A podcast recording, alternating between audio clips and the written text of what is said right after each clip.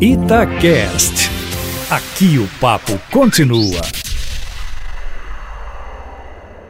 Pois é, Kátia e Eustáquio, enfim chegou a hora da onça beber água.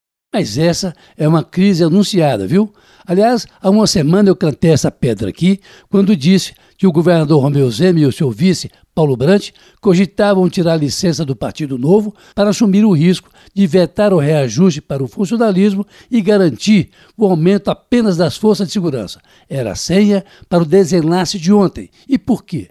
Porque o Partido Novo entrou com uma ação no Supremo Tribunal Federal pedindo, na prática, a suspensão da liminar do ministro Luiz Fux, que permite ao Estado não pagar sua dívida com a União, medida, aliás, conseguida ainda no governo Fernando Pimentel e que vem sendo repetida seguidamente.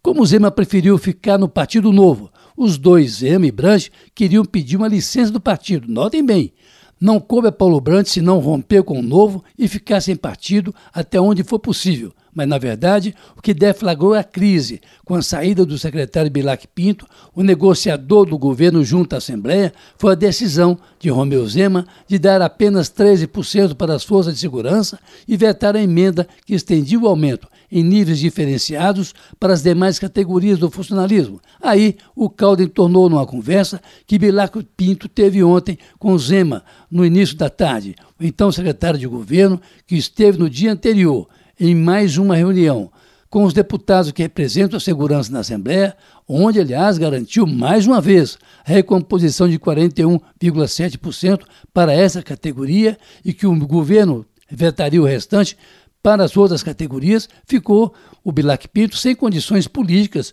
para continuar negociando, na medida em que Zema descumpriu o combinado e deu apenas 13% dos 41,7% prometidos. Soma-se a isso aí a pressão do ministro da Economia Paulo Guedes no governador Zema. Paulo Guedes chamou Zema em Brasília e disse ao governador mineiro que se o Estado podia dar esse aumento que vai ampliar o rombo de caixa em 9 bilhões, com possibilidade de chegar aí a mais de 20 bi, se estendida a recomposição a todo o funcionalismo, o Estado de Minas Gerais pode sim pagar a dívida do Estado com a União e que, portanto, a liminar do ministro Luiz Fux poderia cair a qualquer momento. Uma chantagem de Paulo Guedes que fez Zema tremer na base, já que ele precisa entrar no programa de recuperação fiscal do governo federal. Mas funcionou a pressão de Paulo Guedes, tanto que Zema deu apenas 13% de reajuste e deixou o restante para quando Deus der bom tempo. O problema agora é saber se o pessoal da segurança pública vai se contentar com isso, já que sentiu a fragilidade do governo.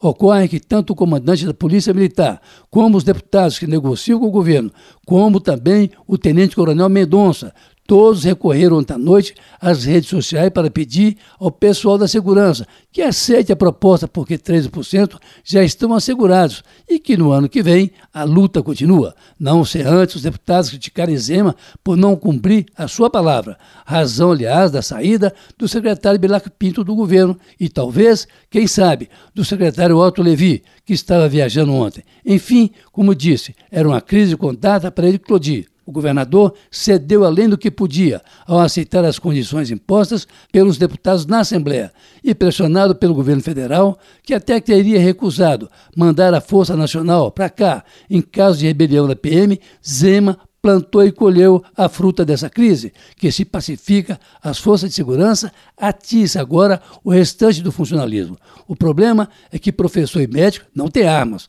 a polícia tem.